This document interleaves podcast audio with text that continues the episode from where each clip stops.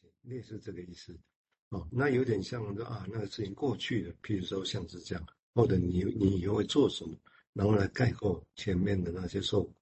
所以从这个角度来讲，你用这个比喻来讲，你也可以知道，后面给他一个暗示，让他说事情过去了，这个其实然后他醒来。哦，假设是这样，那事情过去，事情也没有过去，我们不确定。但是后面用一个想法把它盖住，其实这个就是皇位嘛，对不对？哦，然后他醒来，他用既然在这个皇位下继续在工作。然后他先前忘掉了，那再受苦，他不知道，后面他也会对自己的情况会有些说明，但是他也并不必然知道更早是什么，大致是这个意思了。啊，我想所谓从这个地方把这个受苦跟皇位跟用那个催眠例子来比，那这个地方当然另外一个议题，也就是说所谓的心理能量的躯体化的转换，这个是他对歇斯底里一开始的想法，也就最简单一开始谈的是身跟心的观念。好，那这个地方当然，弗里德，你一看，你看他已经在在假设身体的症状其实是心理上有某些事情，有些累积某些能量，然后不知道什么因素，然后转化到身体症状来，这是他的假设。所以会有些人突然生气，手不能动，脚不能不能讲话，就是这样。或者有些人这是有症神经学症状，有些人是自我意识的变化，这个意识变化指的是突然。有另外一个人在帮他做，也就是所谓的解离了哦。那至于解离的现象下还是会有哦。这这几这两年，然后突然临床上哦，那我想在那边有常看到会有，只是不一样的地方是是大家只是自己自述的。那后来我听久的时候，我上次也提过，我蛮喜欢这样提的，但是只是一个 idea 还不确定。也就是说，一个受苦下长大了，被内长大了。他后来很多的解离的很多不同的角色，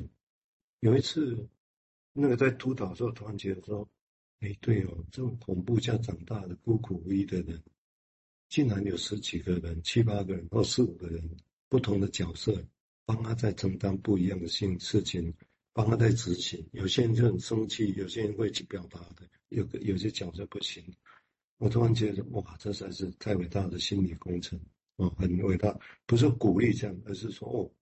一个人孤独的时候，竟然还有多的他想象中的专家被创造出来，然后来跟他自己对话，可以去把事情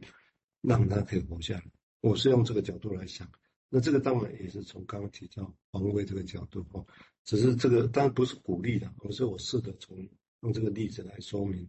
啊，好，我们现在请书卫来进一步说明，谢谢。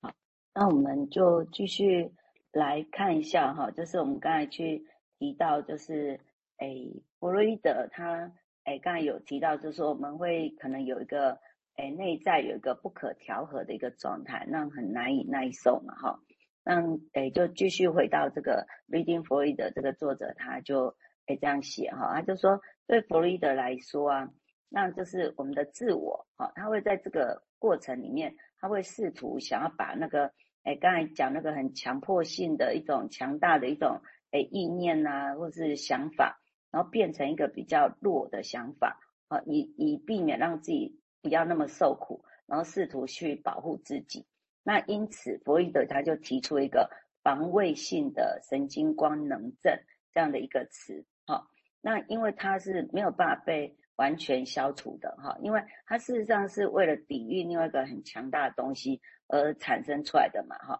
所以那个残余的兴奋就会以病理的状态的形式出现，那就是在歇斯底里症的情况下，那它就被转换成一个躯体的症状，那他就是说在用弗洛伊德的内容，就是诶兴奋的总和转化为诶躯体的诶症状，所以就是诶有一个。本来很强大的那个性兴奋的东西啊，也许被协调过了，可是那协调完以后还是有些残余，那最后就转化，可能就是跑到一个躯体症状去。那弗洛伊德就提出一个一个字叫呃 conversion 这个词，哈，这个名词。好，那他在这边就举了一个，就是诶，举了一个诶，就是可能就是他用那个布洛伊尔，他在那个。诶，所使用的那个宣泄法，就是给他帮助那个安娜欧嘛，哈，那透过不断的一个去说，那有一个情感的宣泄的一个运作方式，那用这种方式就可以有意识的把那个兴奋从躯体的领域，那引导回到那个心理的领域，然后透过我们的那个思想活动，让强行的去解决那个矛盾，让并透过就是语言呐、说话来宣泄掉刚刚我们谈到那个兴奋的这个能量。好，嗯，所以就是在弗洛伊德他其实就试图就是让那个哎。精神官能症里面出现的症状，他事实上他觉得事实上是涉及心理的疾病啊的表现。那他跟诶之前我们就是讲到那个诶珍妮特他们认为是诶个人或是遗传的那个诶心理上的一种退化是无关的哈。那所以他就是来解释说，为什么在这个过程是一种可逆，然后我们是可以透过治疗的工作来帮助这个诶病人这样子。好，先到这里。OK，谢谢哈。那个先去哦，稍微说明一下，先去卡萨西斯，这个是在古典的时候，他们在讲古代戏希腊的时候，那时候就用这个字眼了，一样的字眼，也就看别人的戏，然后自己在哭，然后有一些情感的牵血疏通的作用啊。那当然，那个布鲁尔那个是催眠术。哦，所以他用安娜欧，安娜欧是用催眠术啊，这个布鲁尔在做的，在住院中的一个 case，安娜欧，然后他们就会用催眠，然后催眠之后他会讲，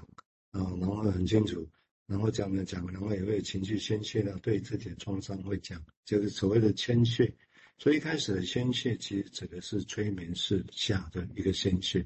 所以宣泄之后，他直接会放松，但是那时候他们。那弗雷德何以要转变成发展精神分析？因为他发现宣泄之后还好，但是隔天又开始又症状又出现啊，一直重复。所以他们在安娜沃身上看到这样的情况啊，我想这个是对对弗洛伊德来讲的这个刺激，就看到哎，催眠有它的用途，但是好像问题又依然存在啊，所以他才会想要发展别的路路径了哈。那催眠术是不是就那精神分析发展出来就不会重复了？也许 是，也许不是哦。但是他一直在迈进中，就是了吧？我想，好，我们接下来请十位来进一步说明，谢谢。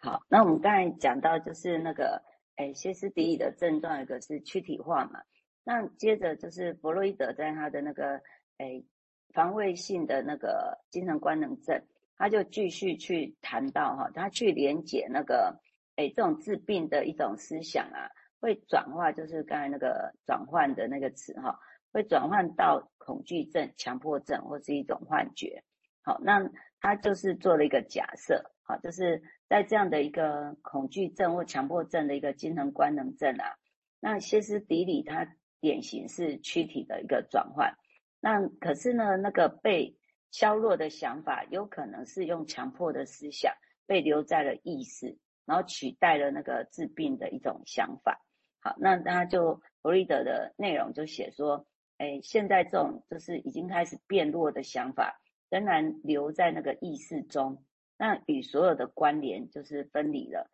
但是他的情感呢，就变得自由。那附在其他本身并非不相容的想法，啊，就是我们刚才讲有一个很强的一种想法，那经过了一种诶消弱以后。但是他可能还有一些残余，但是他就附在一些并不见得完全那么不相容的想法上，那并且多亏了这一种错误的连接啊，那这种想法就变成一种强迫性的想法。好，那在弗洛伊德在另外又提到说有一种幻觉性的一种精神病，那跟刚刚我们提到就是诶强迫症或者是那个诶就是恐惧症这样的一个精神官能症。哎，有相同的一个机制哈，也在这里发挥作用哦。好，那就是哎，就是意识的分裂与与一种更积极和成功的一种防卫就结合了在一起。那弗洛伊德的诶文章的内容，他就说，在这里自我就拒绝了跟他的情感一起不相容的想法。好，就是好像找了一个不会太不相容的东西，然后表现的好像自我。就从来没有出现过那个盖那个很不相容的想法，然后但是要成功做到这一点的那一刻，那主体就处于一种只能够被分类为诶幻觉性的一个紊乱的精神病中哈。好，那诶在这边我想补一个弗洛伊德他自己在